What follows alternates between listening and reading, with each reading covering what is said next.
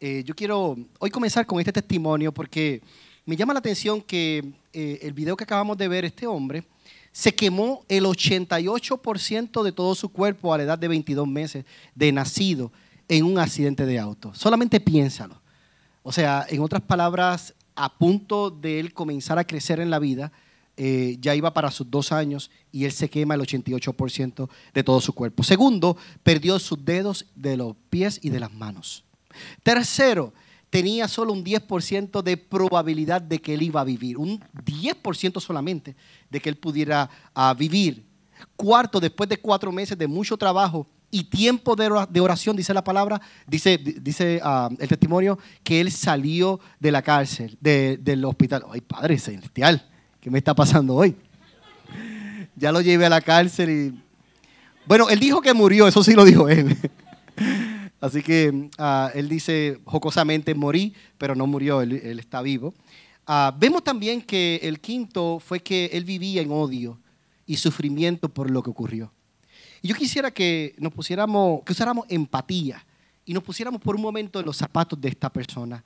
Quizás el dolor que embate una vida por causa de lo que le ocurrió, no podemos decir por, ¿Por qué, no, ¿Por qué tenía el odio? Quizás era parte normal, si pudiéramos llamarlo normal, de una persona que ha vivido eh, un accidente como el que él vio. Ah, quizás vinieron preguntas de por qué la persona eh, lo chocó, el, el truck lo chocó, por qué preguntas y demás preguntas que quizás muchas de ellas no tuvieran contestaciones. Ah, próximo, él conoció a Cristo, dice, la, dice él que volvió a nacer cuando él conoció a Cristo, porque él pudo, di conmigo, perdonar. Y esta es la parte importante, número siete, hoy es un conferencista que viaja el mundo entero hablando acerca de lo que más le apasiona y es que Dios puede transformar tu vida, no importa lo que haya acontecido. Y yo creo que esto es lo que me da el pie forzado para comenzar esta enseñanza. Y quiero utilizar las palabras textuales que él dijo al final. Dijo, el Señor en su divina naturaleza no provoca los accidentes. Él planea propósito para que todas las cosas ocurran para bien para los que aman a Dios. Y esto, hermanos, es algo que a mí me da aliento y me refresca el alma en este momento, porque solamente voy a la escritura y veo que un Romano 8:28 escrito está, y sabemos que a los que aman a Dios, todas las cosas le ayudan a bien. Esto es a los que conforme a su propósito son llamados.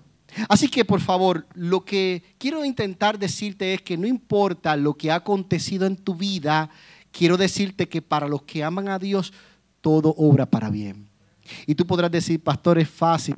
No, no es fácil, hermano. No estoy diciendo que sea fácil, pero estoy diciendo que es posible. Dices amén por eso. Hebreos 12, 15, dice la palabra, mirad bien, no sea que alguno deje de alcanzar la gracia de Dios, que brotando una raíz de amargura os estorbe y por ella muchos sean contaminados. Una pequeña raíz de amargura. Yo quiero colocar esta imagen. Ah, miren, miren por un momento, esto fue yendo, me gusta mucho reflexionar y esto está cerca de aquí de Keller. Ah, es un lugar que ah, utilizo mucho eh, para transitar y, y, reflexionar, como dije anteriormente. Pero quiero que miren esta imagen de este árbol. Y me llama la atención las raíces. Me llama la atención las raíces de este árbol, porque si bien es cierto, el árbol es conocido o, puede ser fortalecido por sus raíces. En otras palabras, las raíces normalmente no se ven. Pero mira que Dios es tan grande que me permite ver esta raíz para hoy traérsela a ustedes, para demostrarles que sí existen raíces en los árboles, así como se ven estas raíces. Ahora, yo quiero que pongas en tu mente por un momento que estas raíces de las cuales hoy yo voy a hablar son las raíces, di conmigo, de la amargura. Las raíces de la amargura. Y esta imagen yo la voy a traer al final para poder explicarla mejor. Pero ahora, quiero, quiero que hablemos de esas raíces de amargura ¿Qué son las raíces de amargura? ¿Qué es la amargura? Primero, primera definición de lo que es la amargura es ese sentimiento intenso y duradero de pena, de aflicción, de frustración, de resentimiento o de tristeza, especialmente por haber sufrido una desilusión. Y siendo honestos, siendo honestos, muy honestos, alce la mano quien ha pasado por un proceso de desilusión en su vida. Alce la mano. Yo creo que todos, ¿verdad? Hasta los niños en un momento dado se desilusionó porque le quitaron un, juguete que él quería tanto, ¿no? Y se desilusionó por ello. Ah, pero también habla de la injusticia. ¿Y cuántos de nosotros hemos sentido injusticia?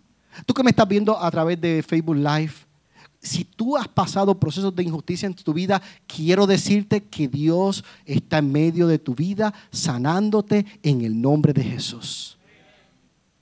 Ahora bien, próxima definición que podemos ver de la palabra amargura, de la raíz de amargura, es la forma de depresión. La amargura trae una depresión donde la persona se enfoca negativamente en el mundo exterior, todo le aqueja, todo le molesta todo lo que está pasando, y llega a pensar que ha sido tratada en la vida injustamente. Tercero, la raíz de amargura tiene que ver en griego con amargura que proviene de una palabra que significa, y esta palabra me impacta, di conmigo punzar. ¿Alguien ha escuchado esa palabra punzar? Punzar tiene que ver como cuando, bueno, es que la, forma, es muy fuerte explicarlo, pero tiene que ver con empujar fuerte para no poner otro. Ah, y es, es, empujar fuerte, punzar algo. Y esto me llama la atención que en la raíz hebrea es la idea de algo pesado. Punzar es algo pesado y cuando lo analizamos entonces bajo estos dos términos, la amargura entonces es algo fuerte y pesado que punza hasta lo más profundo del corazón de una persona. Eso es amargura. Próximo y por último, la amargura se puede definir como la aflicción del alma. Y esta es la que hoy yo quiero ah, traer a su consideración. Porque cuando hablamos de aflicción del alma es cuando se vive una ofensa y no podemos perdonar. Hmm. La ofensa se convierte en, en ira y en dolor. Pero no nada más se queda aquí, sino que esta se convierte en odio. Y finalmente el odio se convierte en amargura o aflicción del alma.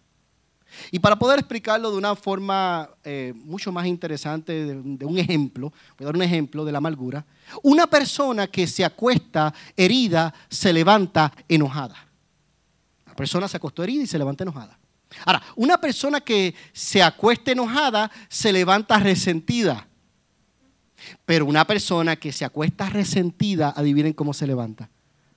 Amargada. Eso es la amargura. ¿Y por qué amargura? ¿Por qué hoy quiero ah, traer esta palabra? Porque quiero que nos contestemos una pregunta. Y la pregunta que yo voy a lanzar hoy es, ¿cómo podemos ser libres de la amargura? ¿Cómo yo Puedo ser libre de eso que me ha quejado por tantos años y que no me permite avanzar en la vida, sino que me retrocede cada vez más. Y por eso hoy quiero que hablemos de esta terrible enfermedad llamada la amargura. Ahora bien, continuando con la serie Refrescándonos, dijimos que Jesús se acerca a una mujer, aquellos que estuvieron el pasado domingo, y la mujer, o Jesús le dice a la mujer, dame de beber. Pero lo que quiero puntualizar es que cuando Jesús le pide a la mujer de beber, Jesús le dice, si tú supieras quién te está pidiendo agua para tomar, en vez de tú darle a él, él te daría aguas vivas. Di conmigo, aguas vivas.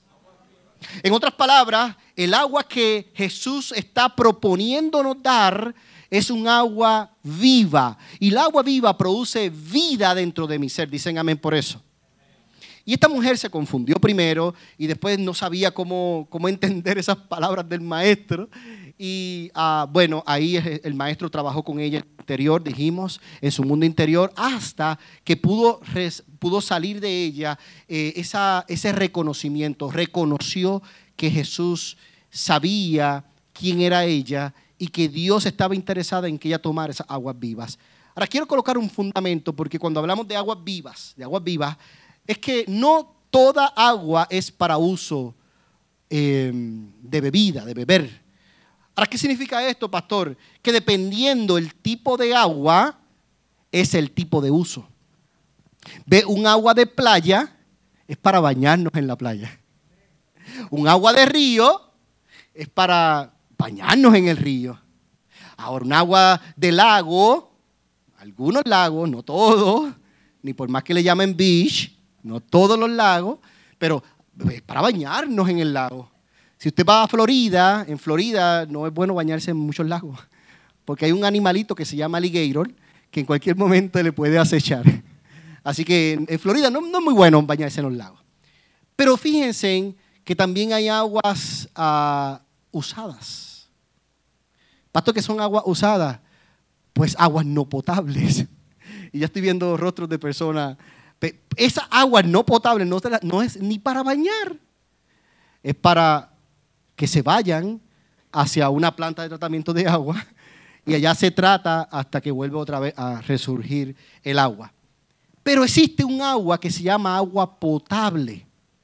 Y, esa agua potable tiene una insignia. Y la insignia es, se puede tomar.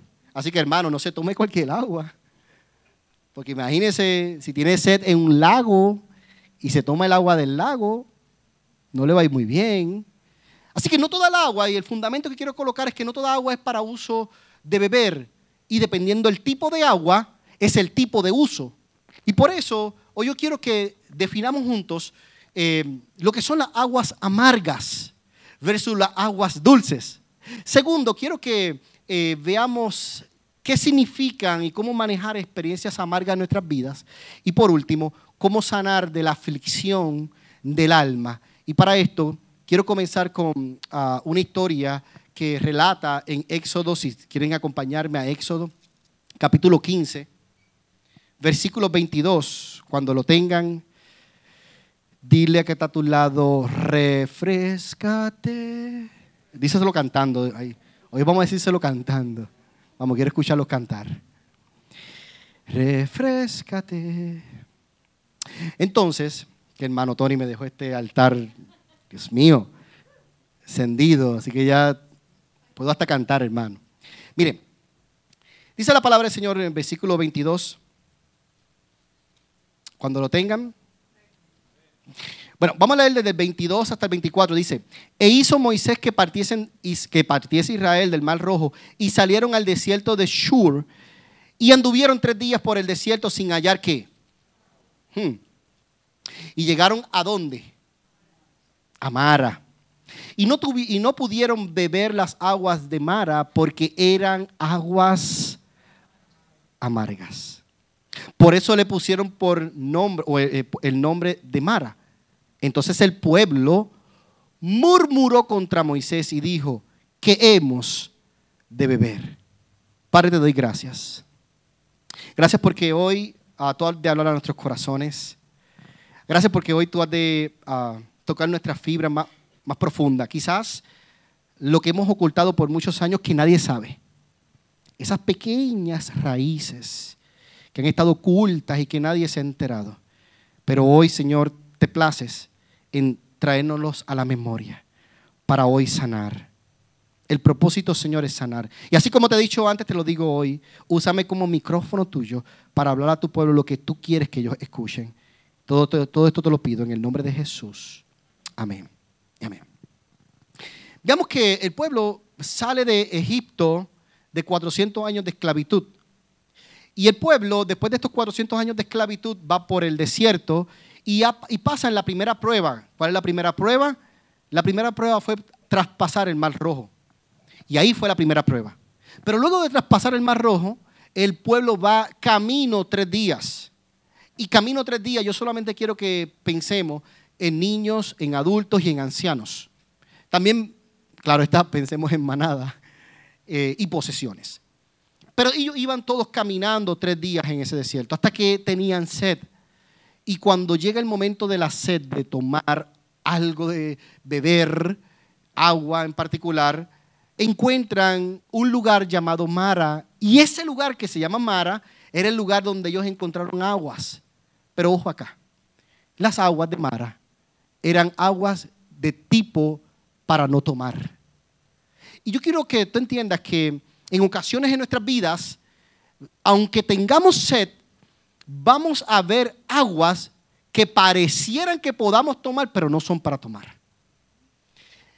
Y nosotros en nuestra vida nos frustramos. ¿Alguien se ha frustrado en su vida por cosas que creíste que cuando al verlo era una cosa, cuando lo analizaste mejor ya no era lo que tuviste? Esto habla de relaciones, queridos hermanos, que, sean, que han sido muy contaminadas, que la persona se presentó de una manera en nuestras vidas y al final terminó siendo amarga la relación. ¿Alguien le ha pasado? Esto habla de relaciones entre personas, parejas. Esto habla de, de la vida en general. Y se vuelve amarga esa relación. Ahora, presta atención porque Mara significa amargura. Y Mara representa experiencias de amargura en nuestras vidas. En otras palabras, Dios le estaba dando al pueblo, lo estaba atravesando por unas pruebas. Y en particular fueron 10 pruebas. Y la segunda prueba que Dios estaba atravesando a este pueblo era qué hacer con las experiencias amargas en tu vida. ¿Y sabes qué yo quiero decirte hoy en esta hora? Voy a utilizar las mismas palabras de Joel. Él dijo, Dios no nos envía accidentes o Dios no provoca los accidentes. Los accidentes van a ocurrir en la vida. Porque hermanos, en la vida que tú y yo vivimos ocurren accidentes. Ahora, en medio de esos accidentes, Dios planea algo bueno para ti. Podrás decir amén. Resulta que Dios lo planeó en esto. ¿Y cómo yo lo sé? Si continuamos el versículo 25, dice, y Moisés clamó a Jehová, y Jehová le mostró un árbol, y lo echó en las aguas. Y las aguas, dice la palabra, que se endulzaron. Allí les dio estatutos y ordenanzas, y allí los probó. Me llama la atención este árbol, y quizás muchos de ustedes ya han estudiado este texto bíblico, quizás no, pero la historia dice, eh, que, o el relato histórico dice, que cuando el agua estaba amarga, la forma en que Dios iba a trabajar con estas aguas era colocando un árbol, un árbol. ¿Y el árbol qué representa, pastor? Gracias por preguntar. Representa la cruz. El árbol representa la cruz. Y es que, hermanos, si abrazamos la cruz en medio de nuestras experiencias amargas, Dios puede hacer que lleguen a ser dulces. En otras palabras, Dios puede transformar lo amargo a dulce a través de la cruz. Y esto era lo que Dios le estaba enseñando al pueblo. Dios puede transformar tu historia de vida hoy en lo que puedes creer. Quizás hoy tú dices, pastor, no es que el problema es que no creo pues puedes llegar a creer. Tú puedes llegar a creer. Tan solo hazlo. Pídele al Señor que te ayude. Señor, ¿cómo puedo creer? Y yo te aseguro, hermanos queridos, que Dios te va a mostrar el camino. Porque hay veces en la vida en que aún la fe se nos va. Hmm. A alguien el Espíritu le está hablando hoy que has perdido la fe y que crees que no va a poder ser transformada tu historia de vida, pues a ti vengo a decirte en el nombre de Jesús que Jesús lo puede transformar. Que Jesús puede cambiar tu panorama incierto en vida. Y Él lo puede hacer. Ahora bien, el milagro más grande que yo quiero traer a tu conciencia hoy, a tu conocimiento, es que no es que Dios lo lleva a otro lugar. No es que Dios le dice, sabes que estas aguas no sirven. ¿Vieron? no sirven estas aguas. Ven, pueblo mío, los voy a llevar hacia otro lugar a tomar aguas. No. El milagro más grande fue que en medio de ese lugar donde las aguas no servían, Dios las transformó en un lugar que sí pudo dar aguas dulces para que ellos pudieran tomar. Y ese es el milagro más grande de esta historia bíblica. Pastor, ¿qué significa esto? ¿Qué significa esto? Te lo voy a decir lo que significa. Es que lo que un día te produce una herida, lo que algo te produce un día una herida en tu corazón, Dios lo transforma en tu mejor arma de batalla y a alguien le está hablando el Espíritu hoy en esta mañana. Porque lo que un día te quería matar, otro día te hace fuerte y es la herramienta y es el arma que Dios utiliza para sanar a otras personas a través de ti, a través de tu historia.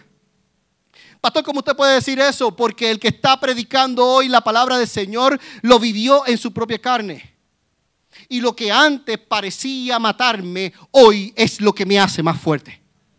Y eso va a pasar en tu vida si hoy lo puedes creer las experiencias amargas.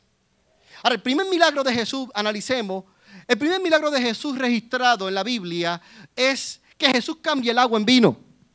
Va allí a una, a una boda, había una situación porque no habían vinos. Y allí va el maestro y María, su mamá, le dijo, hagan todo lo que él diga. Y, Jesús dijo, no, no, todavía, todavía no ha llegado la hora mía.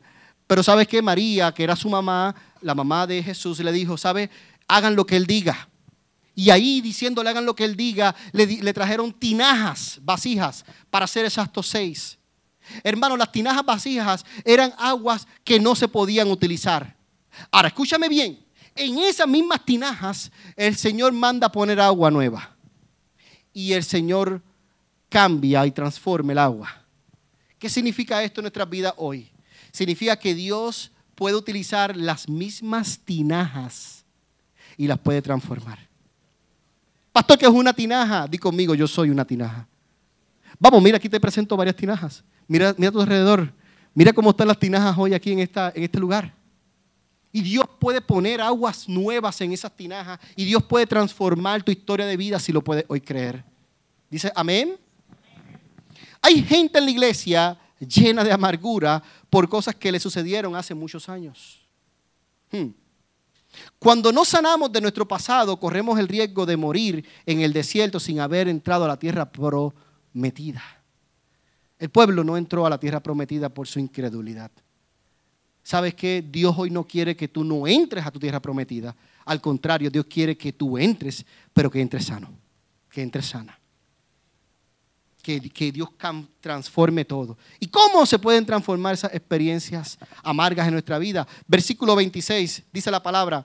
Y dijo, si oyeres atentamente la voz de Dios, de Jehová tu Dios, e hicieres lo recto delante de sus ojos, y dieres oído a sus mandamientos, y guardares todos sus estatutos, ninguna enfermedad de las que envié a los egipcios te enviaré a ti, porque yo di conmigo, yo soy Jehová tu sanador. Vamos, iglesia, una vez más. Yo soy Jehová tu sanador. Vamos, mira a tu vecino y dile, yo soy Jehová tu sanador. ¿Cómo yo sé que tú puedes hoy sanar de esas raíces de amargura? Porque Jehová dijo, yo soy tu sanador. Y de esa manera me reconforta saber que si Jehová es mi sanador, Él puede sanar aún las raíces de mi amargura. Unas indicaciones claras que vemos en este versículo número uno es oír su voz. Oír su voz. Hermanos queridos, necesitamos aprender a oír la voz de Dios. Y sabes que esto es uno de los temas que yo necesito traer al lugar de Él. Yo necesito traer el tema, eh, una serie nada más solamente de cómo oír la voz de Dios. Porque a veces estamos tan confundidos en que la voz de Dios va a salir así, que se van a abrir los cielos y va a decir, yo soy tu Dios. Eso ya pasó, hermanos. La Biblia enseña en este tiempo que Dios habla muchas veces y de muchas maneras. Yo puedo ver cuando Dios me habla a través de, de mi niña. Yo puedo ver cuando Dios me habla a través de un árbol, de un pajarillo. Yo puedo ver cuando Dios me habla a través de mi esposa, cuando Dios me habla a través de mi mamá, cuando Dios me habla a través de un hermano. Yo puedo ver cómo Dios me habla a través de muchas cosas. Pero a veces nos empeñamos en que si no se abre el cielo y que si no vemos una salsa ardiendo, entonces Dios no me ha hablado. ¿Cómo escuchar la voz de Dios? Alguien dice amén por eso. Segundo, hacerlo recto delante de sus ojos. Esto, esto habla de no hacer lo recto delante del que te ve. No, no, delante de los ojos de Dios. Porque yo es fácil hacer lo recto delante del que me ve para yo parecer muy, muy espiritual. Pero cuando estoy solo, o sola, que nadie sabe lo que estoy haciendo, haz los restos en ese momento. Porque haciendo los restos en ese momento, dice la palabra que vas a ser recompensado en público. Y tercero, obedeciendo sus mandamientos. Di conmigo, obediencia. Segunda, segunda cosa que quiero invitarte a analizar en este texto bíblico es que hay dos promesas. Y la primera promesa, lo que acabamos de leer, es que ninguna enfermedad tocará tu cuerpo. Esto habla de que Jesús es tu sanador, yo soy tu sanador. Pero la segunda promesa es tiempo de refrescarnos. Y en la serie Refrescarse, yo quiero hablarte del tiempo de, la de refrescarnos, lo que se conoce en la Biblia como el tiempo del refrigerio. El tiempo de refrescarnos lo vemos en el versículo 27 y dice, y llegaron a Elín, donde habían 12 fuentes de aguas y 70 palmeras y acamparon allí junto a las aguas. Yo me imagino que Brenda y Luis ya cuando dicen palmera y dicen, ellos dicen, Dios mío, Acapulco. Mi esposo y yo decimos flamenco. Pero mira acá, ojo acá, ojo acá, mírame acá. Mírame acá. Después de la prueba, después de la prueba, de la sequía de tres días y que Dios cambie el agua y ellos pueden tomar, después de esa prueba, Dios le muestra un panorama más grande. ¿Qué panorama, pastor, les muestra? Dios les está mostrando un lugar con doce fuentes. Hermanos, ¿alguien está aquí? No, bastaba una fuente, Dios les tiene que mostrar doce fuentes. Pero para que ellos se sintieran acogidos al lugar, les coloca en el medio ambiente 70 palmeras para que se, para que se, se, cubran, descansen, para demostrarles quién era Jehová, su sanador. Y yo quiero finalizar esta, este relato bíblico ah, con algo que me llamó la atención porque cuando yo veo 12 fuentes y 70 palmeras, Piensa por un momento, ¿por qué, ¿por qué es tan específica la Biblia en 12 fuentes, 70 palmeras? Bueno, yo te voy a proponer esto y tú lo analizas. Número uno, Jesús tuvo 12 discípulos. Y a sus discípulos Jesús los mandó. Escucha lo que dice la palabra del Señor en Mateo 10, 7 al 8. Jesús envía a sus 12 discípulos con la encomienda de sanar enfermos. Y ahí van los 12 discípulos a sanar enfermos. Hmm. Ahora, no nada más se basta aquí el número 12. Ahora vamos al 70. Porque dice la palabra del Señor que en Lucas 10, del 1 al 9, y luego lo puedes leer si quieres, dice que Jesús envía ahora 70 discípulos y lo envía en pares y lo envía con la encomienda de sanar a los enfermos. Hmm. Pero hoy, para este tiempo que tú y yo estamos viviendo, Jesús nos envía a nosotros. Porque en Mateo 28 dice la palabra que Él nos comisionó. Y nos dijo, id por todo el mundo y predicad el Evangelio a toda criatura, bautizándolo en el nombre del Padre, del Hijo y del Espíritu Santo, enseñándoles todo lo que yo os he enseñado. Jesús nos enseñó a ir y sanar. Jesús nos enseñó a ir y libertar. Jesús nos enseñó a hacer testimonio a un mundo en decadencia. Jesús nos envió a eso.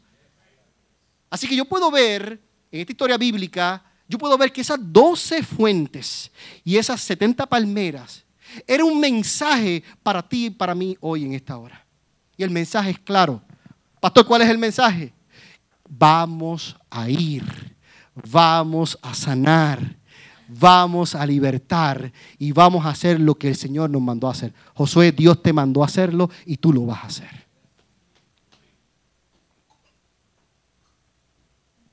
Este es el tiempo del refrigerio, del refrescar en Él, de soltar las cargas del pasado para ir más despacio. Yo quiero colocar nuevamente las fotos y producción me pudiera colocar la foto. Miren esto, miren esto.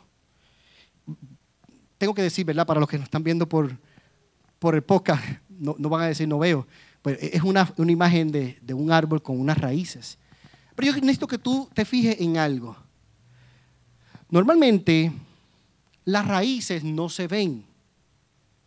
¿Ve? Porque es que no podemos ir por todos los lugares viendo raíces. Así como yo veo esta. ¿Qué es lo que vemos cuando vamos a los, a los parques y a los lugares? ¿Qué vemos? Vemos los árboles. Tú y yo vemos el tronco. Eso es lo que tú y yo vemos, el tronco. Normalmente no se ven las raíces. Pero algo que me llama la atención de esta, de esta imagen es que la raíz está vacía. Ay, Señor Jesús. La raíz está vacía. Se supone que las raíces estén cubiertas, pero estas raíces están vacías. Pero aún el árbol sigue ahí. Y quizás tú podrás decir, pero ¿qué significa esto? ¿Sabes lo que significa esto, hermano? Que cuando vivimos con raíces de amargura, nuestro árbol sigue, sigue, sigue uh, en pie, pero estamos vacíos. Hay vacío en nuestra vida. Cada vez más vivimos vacíos y vacíos y vacíos. Pero decimos, pero estoy de pie. Sí, estás de pie, pero estás vacío. Estás de pie, pero estás vacía. Pastor, ¿qué podemos hacer? Rellenarlo. Yo te invito a que hoy rellenemos esos vacíos. Hoy necesitamos ponerle tierra a esas raíces vacías. Hoy necesitamos colocarle un ground, un, un terreno firme, fértil, para que esas raíces se cubran y para que puedan cumplir su propósito y para que Dios pueda sanar ese árbol. Pues permíteme decirte que yo tuve que cortar algunas raíces de amargura en mi vida. Y fíjense en que, creo que nunca he dicho esto, y lo voy a decir con mucho cuidado. En mayo del año pasado, 2021, yo llegué a Texas con mi familia. Pero resulta que antes de llegar, yo tuve, que, yo tuve una diferencia con un amigo aquí en Texas. Y nuestra, nuestra amistad se vio lacerada. No sé cuántos saben, cuando hemos tenido una relación con una persona que tú admirabas, que tú querías y amabas tanto, por más de 10 años, una relación muy saludable. Yo tuve esta relación con este amigo y en ese momento la relación se laceró. ¿Qué hicimos los dos? ¿Qué hicimos? Pasamos todo este año enemistados. Él por su camino y yo por el mío. ¿Alguien me entiende? Cuando alguien te ha hecho daño, pues cada cual sigue su camino. Pero yo sentía, cada vez que me acordaba de mi amigo, yo sentía como una raíz que estaba creciendo en mi corazón. Y esa raíz que comenzó a crecer y crecer y crecer, un día me lleva a un sueño porque hermano, Dios habla muchas veces. Es que voy a predicar, voy a, la, serie viene, viene pronto. Ya estoy promoviéndola. Como Dios no habla. Pues Dios a mí me habla mucho por sueños. Y, tengo este sueño donde, donde comienza el año, y, literal, hermano, literalmente comenzó el año, enero. Y comienza el año, yo veo que voy donde Él, veo que le pido perdón, y Dios me dice, sabes que yo voy a sanarte a ti, pero también lo voy a sanar a Él. Yo dije, Señor, ¿cómo? ¿Cómo? Sí, sí, porque también Él tiene una raíz de amargura. No te creas negrito, tú tienes la tuya, pero también Él tiene la de Él. Y lo voy a sanar a ambos. ¿Qué quieres que haga, Señor? Ve. La, la comunicación entre nosotros era nula, no había comunicación. Y yo tomo la decisión, me almé de valor. Y tomo la decisión de hacer la llamada. Y decirle, estoy frente a tu, a tu lugar. Y le dije, estoy frente a tu lugar, quiero, quiero hablar. Él llegó junto con su esposa. Y allí, en un ambiente donde el Espíritu Santo estuvo, yo comienzo a hablar del sueño y comienzo a decirle, yo necesito hoy pedirte perdón.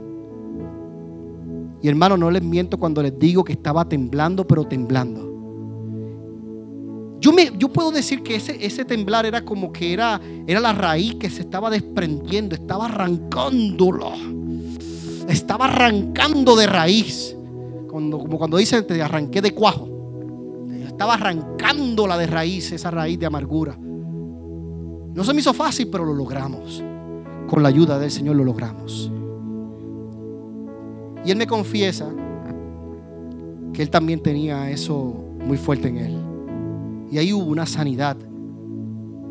Una sanidad entre nosotros. Yo quiero traerte a la memoria Efesios 4:31. Dice, quítese de vosotros toda amargura, todo enojo, toda ira, toda gritería, toda, maledicencia y toda malicia.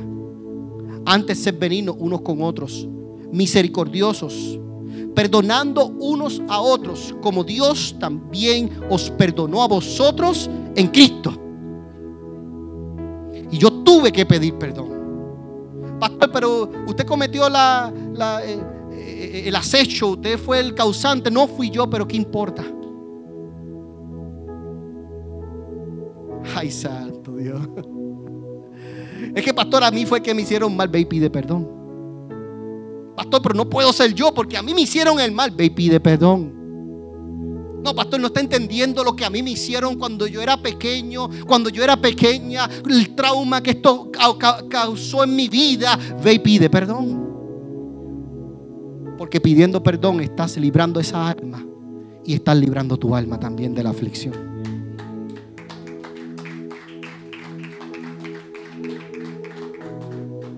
La amargura es falta de perdón. ¿Y cómo se sana esta terrible enfermedad? Perdonando.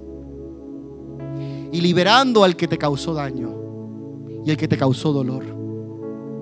La amargura es como beber agua contaminada para saciar tu sed, aunque sabes que cada vez que la estás tomando te está haciendo mal. Esa es la amargura. Porque Salmos 42, 2 dice el salmista, mi alma tiene sed de ti, del Dios vivo. Y en la sed que tú y yo debemos experimentar, querido hermano, hoy en lugar de Él, es la sed que sacia y que sana la amargura de tu vida. No la sed que nos envuelve cada vez más en ese hoyo profundo, sino es la que nos sana de adentro hacia afuera. ¿Cuál será tu respuesta hacia la experiencia de amargura en tu vida hoy? ¿Será perdonar?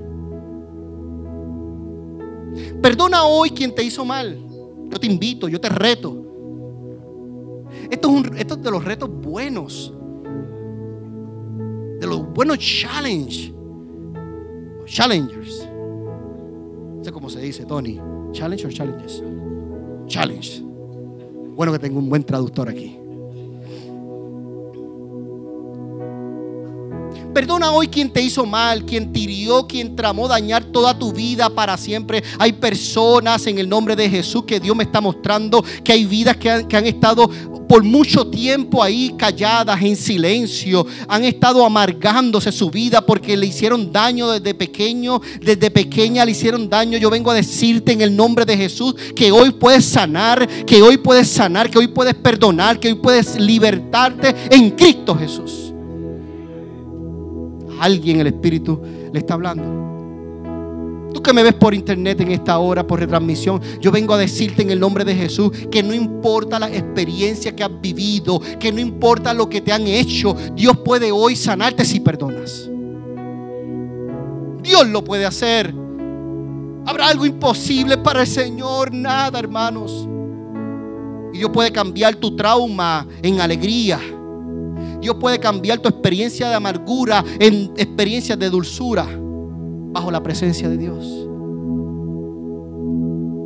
Lo sé, pero, eh, pero lo único que yo puedo hacer, pastor, es perdonar. Sí, es lo único que puedes hacer. Hay otro camino, no existe otro camino. ¿Es fácil? No, no es fácil. ¿Quién dijo que iba a ser fácil? Porque la vida no es fácil. ¿Quién dijo que iba a ser fácil? Pero es posible. Vamos Jesús, trae sanidad hoy en esta casa. Vamos Jesús, en esta hora trae sanidad a tu casa. Vamos Jesús, Espíritu Santo, necesito tu ayuda. Oh, come Necesito tu ayuda, Espíritu Santo, ahora.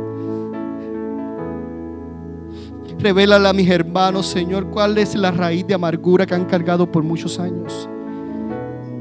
que hoy necesitan, Señor, presentártela y perdonar. Vamos, Espíritu Santo, te pido tu ayuda. Espíritu Santo entra dentro más profundo de la mente de mis hermanos y comienza de adentro hacia afuera, Señor. Hacer la transformación, Padre. Revélate, Señor Revélate en los pensamientos de mis hermanos en esta hora. Aquel que ha vivido por muchos años el trauma, aquel que ha vivido por muchos años la amargura, aquel que ha vivido por muchos años las raíces de amargura, que el Señor no lo deja avanzar en la vida, no lo deja, Señor, mi Dios, continuar. Ayúdale, Señor, mi Dios, hoy a perdonar. Hmm. ¿Qué es peor? ¿Perdonar? O vivir una vida llena de amargura? ¿Qué es peor? Ponlo en una balanza. ¿Qué es peor? Hmm. Joel decidió perdonar. Yo decidí perdonar. ¿Y tú qué decides hoy?